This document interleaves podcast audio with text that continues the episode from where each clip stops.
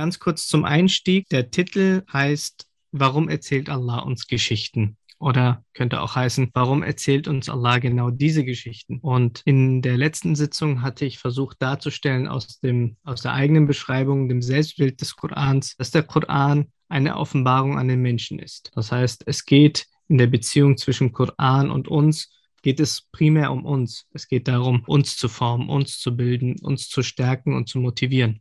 Das heißt, der Mensch steht hier im Fokus und Allah als sein Schöpfer und der Koran ist so gesehen ein Vehikel, sein Leben zu ordnen, aber auch durch den Koran zu Allah zu finden. Und der Koran ist ein Tensil, also etwas von einem hohen Stellenwert, ein Angebot ist von Allah. Und dieses Angebot anzunehmen, ist wertvoll. Dieses Angebot abzulehnen, wäre töricht nach den eigenen Beschreibungen des Korans. Und der Koran ist in seinem Kern eine Weisung, eine Hidayah. Also etwas, was dir einen Weg aufzeigt. Und der Koran ist nach meinem Ermessen in seinem Kern ein erzieherischer Akt. Das heißt, der Koran versucht, den Menschen dann zu bilden. Und dann stellt sich die Frage natürlich, wie bildet der Koran? Und der Koran bildet, indem er uns Begriffe neu definiert.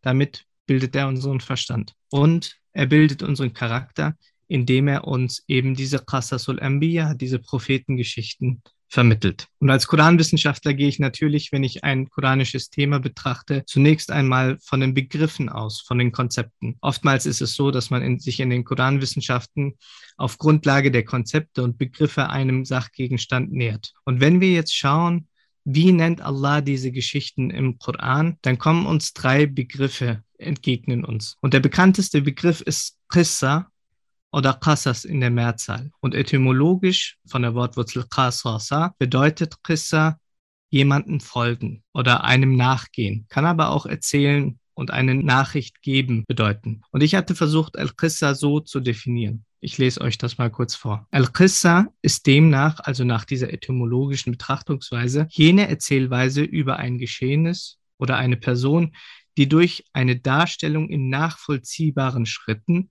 die elementaren Ereignisse, Emotionen und Lehren einfängt und sie zum Zwecke einer lebensnahen Empfindung preisgibt. Das heißt, es geht in der Christa nicht darum, dass Allah uns irgendwelche historischen Informationen vermittelt, schöne Geschichten erzählt, weil wir einfach gerne Geschichten hören, sondern es geht darum, dass wir etwas nachempfinden, dass wir etwas folgen. Zum Beispiel in der Geschichte von Musa a.s. Als Musa a.s. noch ein Baby war, und seine Mutter ihn irgendwie loslassen musste, weil die Armee vom Pharao eben diese kleinen Kinder getötet hat, hat sie Musa a.s. in einen Korb gelegt und in den Fluss gelegt. Und sie hat aber nicht gesagt, naja gut, ich habe jetzt dieses Kind anvertraut, sondern sagt zu seiner älteren Schwester, Qisrihi, also folge ihm. Und die Schwester von Musa a.s. folgt ihm tatsächlich, wo er denn auf dem Fluss hintreibt und sieht, dass der Pharao ihn oder die Frau des Pharaos ihn aufgenommen hat. Deswegen das Wort Qassa, Qissi, bedeutet Folgen primär. Abdul Qadir al-Razi, gestorben so im 7. Jahrhundert nach der Hijra, definiert Al-Qissa als die Spuren einer Person folgen. Und so kommt dieser Begriff immer wieder vor. Qassa, Yakussu, Yakussuna, Naqsus und so weiter. Und in all diesen Formen dieses Begriffes ist das Bedeutungsmoment, wir berichten die wahre Ereignisse jener Menschen, die vor dir lebten und Qasasul Anbiya, also die Geschichte der Propheten, meint damit sich auf die Spuren der Propheten begeben. Das ist das, was man aus dem Begriff Qissa ableiten kann. Sich auf die Spuren der Propheten begeben, versuchen, dies nachzuempfinden, versuchen, einen Lebensweltbezug und eine Parallelität zwischen dem eigenen Leben und ihrem Leben herzustellen. Das ist auch der große Sinn und Zweck dieser Geschichten. Dann gibt es noch das Wort Naba'a oder Amba und das Wort Hadith im Sinne der Tradierung bedeutender Nachrichten. Auch diese werden im Koran für die Prophetengeschichten verwendet. Naba'a bedeutet eine wichtige und nützliche oder eine großartige Nachricht. Das wird zum Beispiel in der Geschichte von Ibrahim a.s. erwähnt, in der Erzählung vom Pharao, in der Erzählung über das Volk Thamud und so weiter. Al-Hadith wortwörtlich bedeutet das Ereignis wird zum Beispiel bei der Geschichte von äh, den Gästen Ibrahims, der Moses-Geschichte, aber auch bei Weltuntergangsszenarien, also wenn, der, wenn Allah diesen Kosmos zu Ende bringt, was dann geschieht, das nennt Allah auch Al-Hadith. Das ist die sprachliche Ebene. Schon aus der sprachlichen Ebene besonders aus dem Wort Qissa kann man schon einige Dinge ableiten, die später noch deutlicher werden.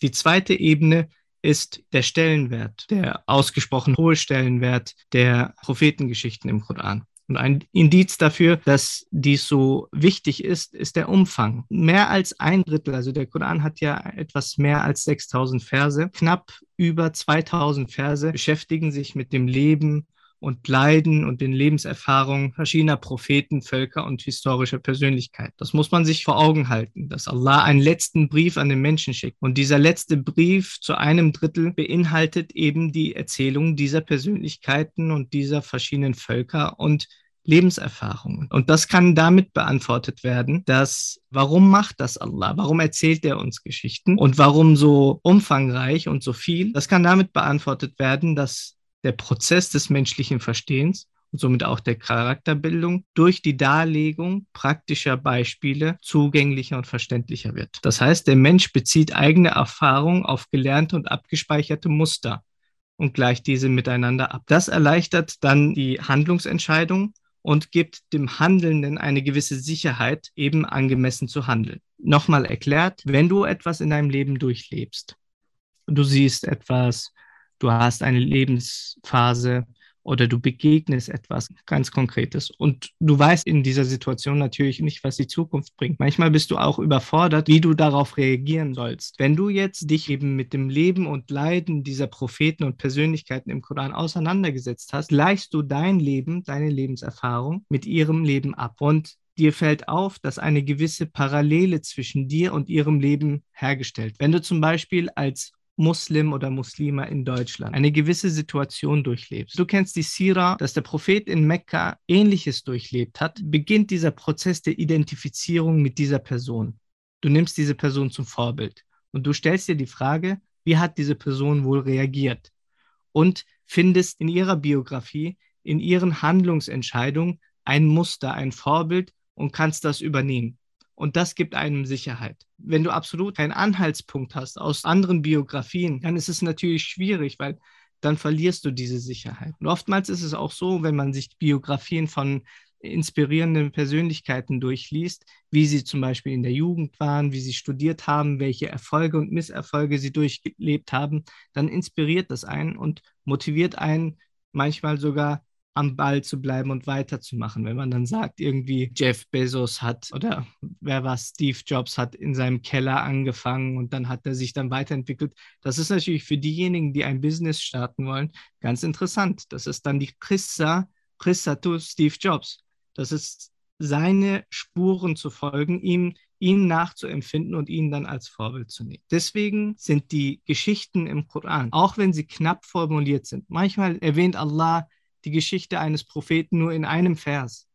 Sie sind immer ein Handlungsvorschlag, ein Modell. Und hier sieht man auch, das ist ein ganz wichtiger Punkt, dass sich der Koran, die Erzählung des Korans, sich von der profanen Geschichtserzählung auch unterscheidet. Die profane Geschichtserzählung, das heißt, wenn jemand, ein Historiker über geschichtliche Ereignisse spricht, dann versucht er diese historischen Inhalte zu übertragen. Diese historischen Inhalte sind linear, sie folgen einer gewissen Logik, sie sind chronologisch aufeinander aufgebaut. Diese Geschichtserzählungen haben sehr viele Details. Die Person ist da geboren, hatte die Eltern, die Eltern hießen so und so. Man versucht tiefenpsychologisch zu arbeiten. Manchmal versucht man das Leben dieser Person im Detail zu rekonstruieren. Wenn wir aber auf den Koran schauen, gibt es so eine detailreiche und chronologische Abfolge, eines Propheten nicht. Auch bei Yusuf a.s. in der zwölften Sura, da scheint das alles so ein bisschen chronologisch zu sein. Wenn du aber schaust, wie viele Verse Allah dem Leben von Yusuf a.s. widmet, im Gegenzug zu dem, was er wirklich erlebt hat, ist das wirklich wieder eine Reduktion und Elementarisierung. Und wenn du das dann mit dem Alten Testament vergleichst, die Josef-Geschichte im Alten Testament, dann siehst du viel, viel mehr Details, viel mehr durchrationalisierte historische Erzählung. Der Sinn nämlich der Qissa ist laut koranischer Beschreibung ist in erster Linie die Deduktion und Transmission, also die Übertragung der Lehren aus dieser Geschichte auf das individuelle und kollektive Leben. Der Koran will keineswegs eine chronologische Reihung von Fakten und Daten, eine Abfolge von es war einmal und dann war das und dann war das geben, sondern vorrangig die pointierten, die dargestellten Lehren wiedergeben. Und das sagt Allah in der Surat Yusuf folgendermaßen.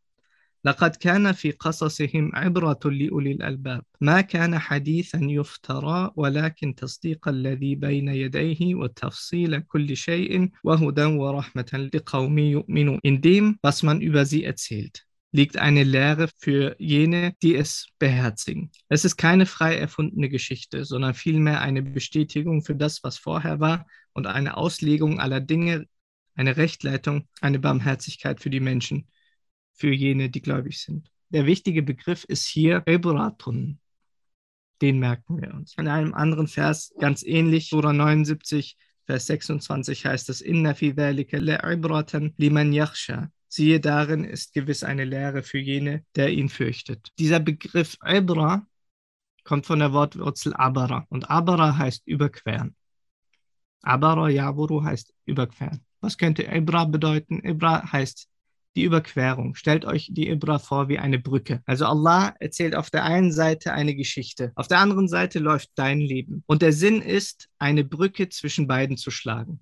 Und das nennt Allah Ibra, also die Lehre. Das heißt, der Sinn und Zweck ist nicht einfach das zu lesen und das weiterzudenken, sondern versuchen aus dieser Sequenz, aus dieser Einheit, die Allah erzählt, sofort die Brücke in dein Leben zu schlagen. Und Allah sagt, das gelingt nicht jedem, sondern li'ulil albab, diejenigen, die den Kern verstehen. Also albab ist die Mehrzahl von Lub und Lub bedeutet Kern oder Quintessenz. Die Ibra, also diese Brücke, können nur diejenigen schlagen, die den Kern dieser Geschichte verstehen, die Quintessenz dieser Geschichte verstehen. Wenn du dich zu sehr mit Detailfragen und Nebenschauplätzen beschäftigst, dann kann es sein, dass die Lehre, der eigentliche Sinn dieser Geschichte total an dir vorbeigeht.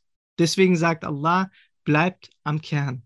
Versucht das zu verstehen, was ich euch versuche zu vermitteln. Begebt euch nicht in Felder, die in diesem Fall irrelevant sind. Das ist eine ganz besondere Fähigkeit, weil ich habe das Gefühl, dass wenn es um die Prophetengeschichten geht, auch in den historischen Schriften, in den klassischen Schriften, wenn es um die Qasasul Anbiya, um die Prophetengeschichten geht, dass so viele Details gegeben werden und Zeitangaben und das war der Sohn von dem und der hat dort gelebt, dann ist er dorthin ausgewandert und so weiter, dass man sich sagt, also Allah hat das weder besprochen noch diskutiert, noch ist das relevant für die Geschichte. Das ist zwar historisch interessant, aber für die Ebra, für die Lehre aus dieser Geschichte ist es irrelevant.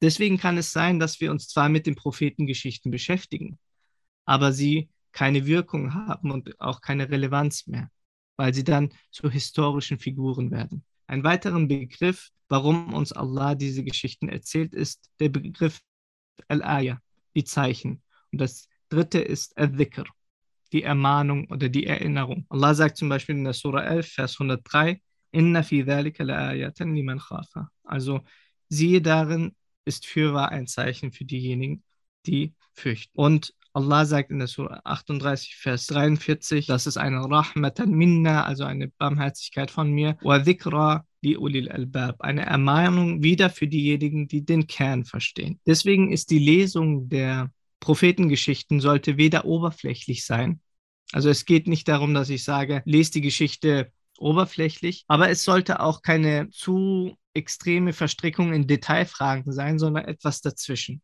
Zu sagen, ich beschäftige mich intensiv mit diesen Propheten, versuche einen Lebensweltbezug herzustellen, aber versuche mich nur darauf zu konzentrieren, was Allah mir vermittelt. Und so zum Beispiel Al-Jurjani in seinem At-Tarifat äh, definiert den Begriff Al-Ibra folgendermaßen. Also ich habe das ein bisschen paraphrasiert, aber ich fand das ganz toll. Er sagte, Al-Ibra ist die Transmission, also die Übertragung vom Äußeren zum Inneren, vom Text zum Leben, von der Form zur Norm und vom Wort zum allgemeinen Prinzip. Und jetzt ist natürlich die Frage für mich als Korandidaktiker, inwiefern spielt jetzt die Archäologie und die Geschichtsschreibung für diese Erzählung eine Rolle? Müssen jetzt Muslime archäologische Funde besonders berücksichtigen und in ihre Geschichtserzählung mit einbauen?